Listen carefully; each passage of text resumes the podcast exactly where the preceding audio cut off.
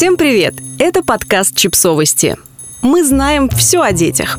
Рубрика «Личные истории. Муж тунеядец». Автор текста Елена Попова. Устали от мужа тунеядца?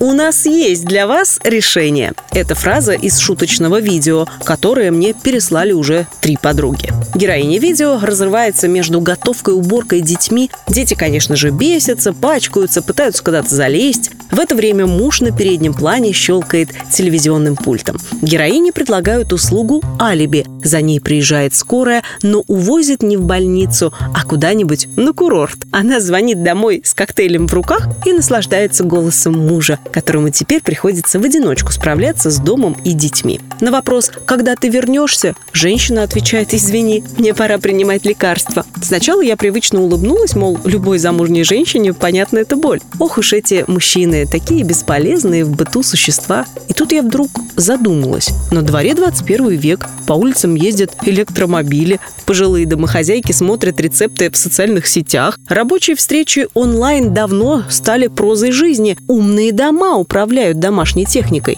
а мы по-прежнему смеемся над шутками о замученных мамах и ленивых папах, да еще и умиляемся при виде мужчины на прогулке с ребенком. Как такое вообще возможно? Хорошо, что у меня в семье все не так. Прервав мои размышления, хлопнула входная дверь. Муж вернулся из спортзала. «Ух, какой я голодный!» Первым делом он бросился на кухню и тут же разочарованно протянул. «А что, хлеба нет?» «Нет, но есть булочки в морозилке». Тут же засуетилась я. «Мне просто текст надо было закончить и сдать, вот не успела в магазин сходить». «Ладно, не переживай, размороженные поем», — милостиво простил меня муж. Ну вот, я же говорила, у меня не так. И муж совсем не требовательный, правда? Чуть позже я резала овощи для супа, а утренние мысли никак не уходили из головы. Почему я, собственно, начала извиняться? Ведь с утра я успела накормить всех завтраком, загрузить посудомойку и стиральную машину, вынести мусор, погулять с собакой и сесть за работу. Параллельно продумав меню на обед и достав мясо из морозилки. Муж лишь закинул дочку в школу по дороге в спортзал. Ничего не мешало ему зайти в булочную. И все же я действительно чувствую себя виноватой в том, что дома нет свежего хлеба. Просто потому, что покупать хлеб – моя обязанность.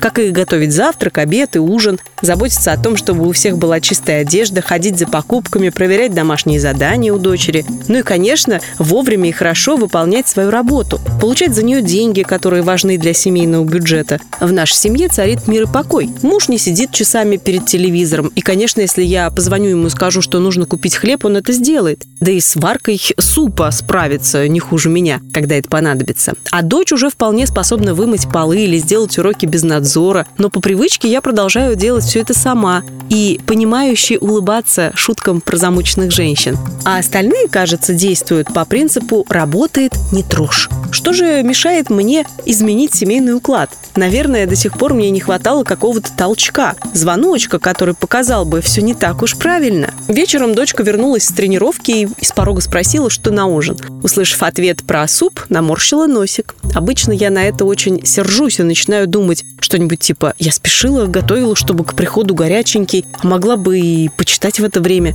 В этот раз я просто улыбнулась и предложила завтра помочь мне приготовить то, что ей больше понравится. И знаете, дочка радостно согласилась. А мужу за ужином сказала, что мне бы тоже не помешало записаться в спортзал. Только вот времени на это совсем нет. «Что же ты раньше молчала? Давай ходить вместе», — ответил муж.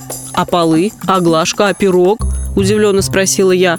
«Ну а мы на что? Подумаешь, полы в субботу все вместе помоем. А еще я, между прочим, давно хочу рецепт один попробовать. В интернете увидел. Только ты же никого на кухню не пускаешь. Говоришь, за нами отмывать дольше». Муж с дочкой переглянулись и захихикали. Я понимаю, что для многих женщин моя история звучит как сказка. Есть семьи, где мужчины никогда не возьмут в руки пылесос или сковородку, но чтобы это когда-нибудь изменилось, для начала мы сами должны понять, что семья – дело общее, и перестать смеяться над бездельем мужей-тунеядцев.